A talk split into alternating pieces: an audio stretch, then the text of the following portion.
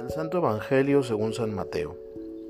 En aquel tiempo Jesús dijo a sus discípulos, No crean que he venido a abolir la ley o los profetas. No he venido a abolirlos, sino a darles plenitud.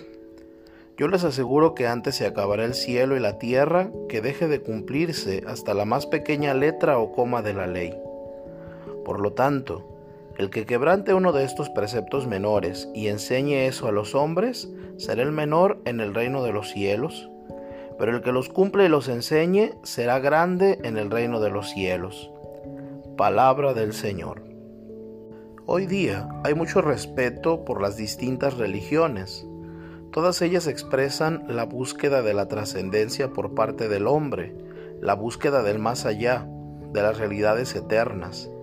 En cambio, en el cristianismo, que hunde sus raíces en el judaísmo, este fenómeno es inverso. Es Dios quien busca al hombre. Como recordó San Juan Pablo II, Dios desea acercarse al hombre.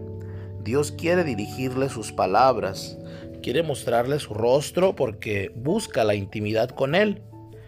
Esto se hace realidad en el pueblo de Israel pueblo escogido por Dios para recibir sus palabras. Esta es la experiencia que tiene Moisés cuando dice, ¿dónde hay una nación tan grande que tenga unos dioses tan cercanos como el Señor nuestro Dios siempre que lo invocamos? Y todavía el salmista canta que Dios anuncia su palabra a Jacob, sus decretos y mandatos a Israel con ninguna nación obró así ni les dio a conocer sus mandatos. Jesús, pues, con su presencia, lleva a cumplimiento el deseo de Dios de acercarse al hombre. Por esto, dice que no piensen que ha venido a abolir la ley o los profetas. No ha venido a abolirlos, sino a darles plenitud. Viene a enriquecerlos, a iluminarlos para que los hombres conozcan el verdadero rostro de Dios y puedan entrar en intimidad con Él. En este sentido, menospreciar las indicaciones de Dios, por insignificantes que sean, comporta un conocimiento raquítico de Dios, y por eso uno será tenido por pequeño en el reino de los cielos.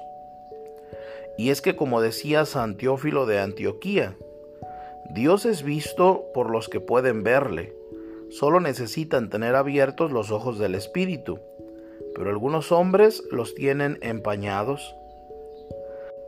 Aspiremos, pues, en la oración a seguir con gran fidelidad todas las indicaciones del Señor. Así llegaremos a una gran intimidad con Él y por lo tanto seremos tenidos por grandes en el reino de los cielos.